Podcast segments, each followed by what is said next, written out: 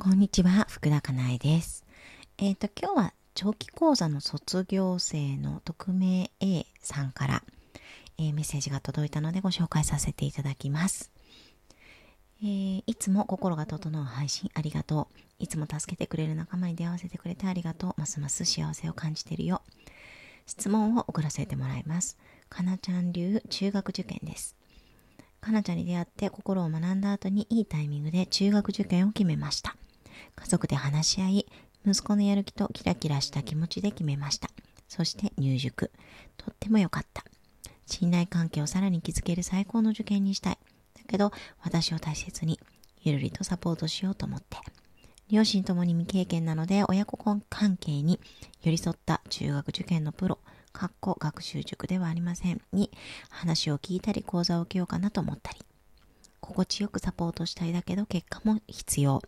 ソフトな面とハードな面2つの違う側面があるように感じる受験。親のサポートが大きい中学受験。かなちゃんはどんな風に受け止めるのか聞きたいです。はい、ありがとうございます。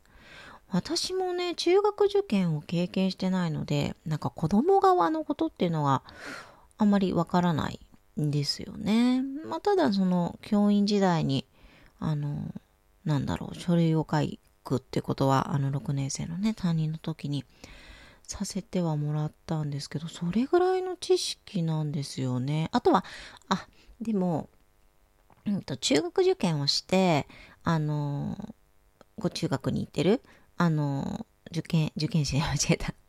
長期講座生は何人かいるので、うん、それ、そういう話を聞いていると、うん、結局子供自身がすごくプレッシャーを感じている場合っていうのが、まあ、まあ、ある、多い。うん、まあそれ、それもなんかでも、小学校がどういう小学校かとかにもよると思うんですよね。うん。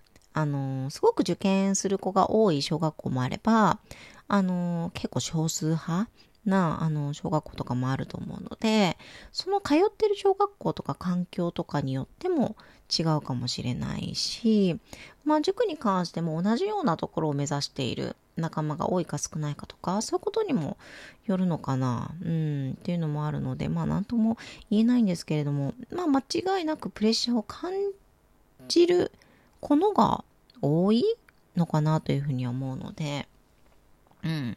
なんかそこはケアをしてあげた方が、結果的にも、その成績だとか、まあ、合格するかどうかとか、そういうところにも結びつきやすいのかなとは思うのですが、あの、経験者の皆さん、いかがでしょうかというふうに 聞いてくださる方に投げかけるという。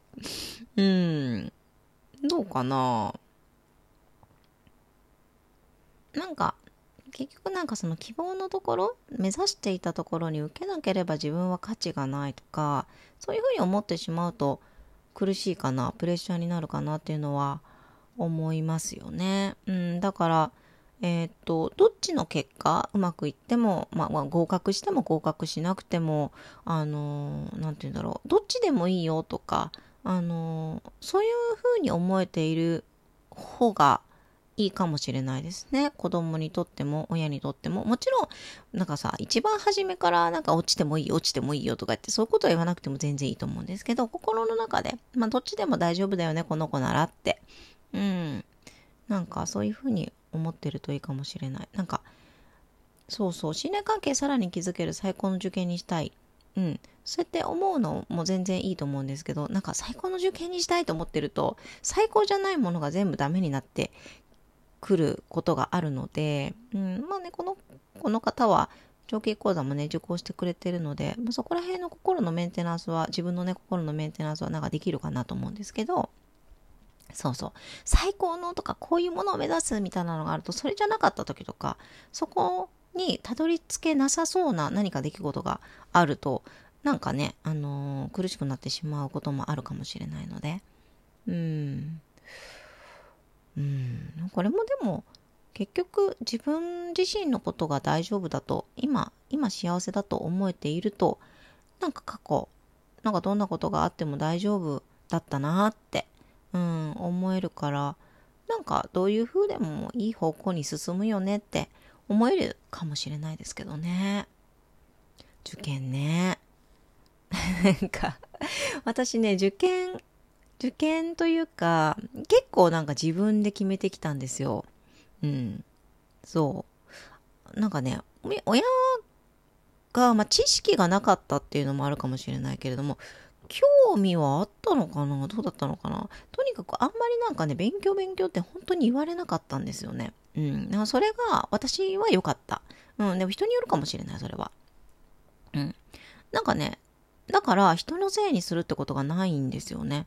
うん。自分で決めてきたから、あのー、なんて言うんだろう。自分で決めてきたけどね、失敗もしたんですよ。私高校受験失敗してるので、第一志望行けなくって。だけれども、それを人に整理するってことはないんですよね。あのせいでとか。うん。で、なんか行ったところもすごく良かったので、結果的にね、行った高校もものすごく、すごく良かったので、うん。だから、なんか後悔することもないし、それで良かったなって本当に思ってるし、なので、うん、なんか自分で決めてきたのはすごく良かったかなと思いますね。そう。そうなんだよな。勉強しなさいって言われたことがないから多分今も勉強がすごく好きなんだと思いますね。うん。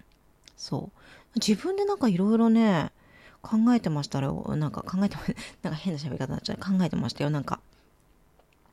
結局なんか親が何も知識ないから自分でやるしかないから、何も知識なかったのか何もな知識がないふりしてたのかわかんないですけどね。自分、とにかく自分で決めなきゃいけなかったから、で、だからね、なんか、自分が最小限の努力で なんか、最短時間で自分の希望の高校じゃないや、なんだっけ。あ、ここ失敗してるのはね、高校はね、あまりにも勉強しなかったからなんですよ。だからすごいね、あ、そっか、神様って見てるんだ、勉強しなかったら落ちるんだと思ったんですよ、本当に。中学3年生の時に。うん、だから、あの、大学は、もし自分が行きたいところがあったら頑張って勉強しようと思ったんでしょうね。うん、だから大学受験の時は、なんかね、いろいろ調べて、やってましたね。なんかちょっと細かいことになるから、あの、ラジオトークではあれかもしれないけど、うん、なんか自分で決めてやってました。うん。なんかこれとこれのこれの教材買ってみたいな感じで。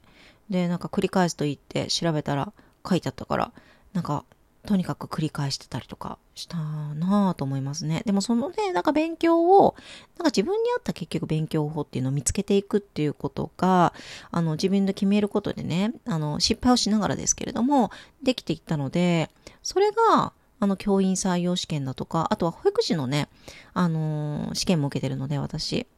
で、一応合格できてるんですけれども、あの、そこにもね、生きてるかなと思いますし、まあ、それこそ本当にいろんなことに、今、その自分でね、個人企業をしてますけれども、個人で事業をね、してますけれども、そこにもね、ものすごく影響してると思います。その自分で試行錯誤するとか、自分で考えて行動するとか。うん、なので、なんか、結果が出ることが全てではないかもしれないですよね。そうやって考えるとね。うん。そう。それこそ私、あの、多分子育てでどん底に落ちて、自分でこう、どうしたらじゃあ楽になれるかなって考えて動くっていうのも、多分そういうふうになんかいい意味で勉強に関して放っておかれたからかもしれないですね。今思うと。うん、勉強しなさいって言われなかったから。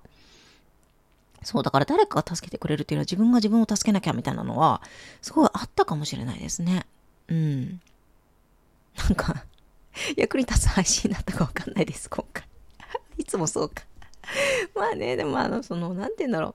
私が何を言っても受け止めたいように人は受け止めるし、それはなんかその責めてるわけではなくて、私もそうだしって意味ですね。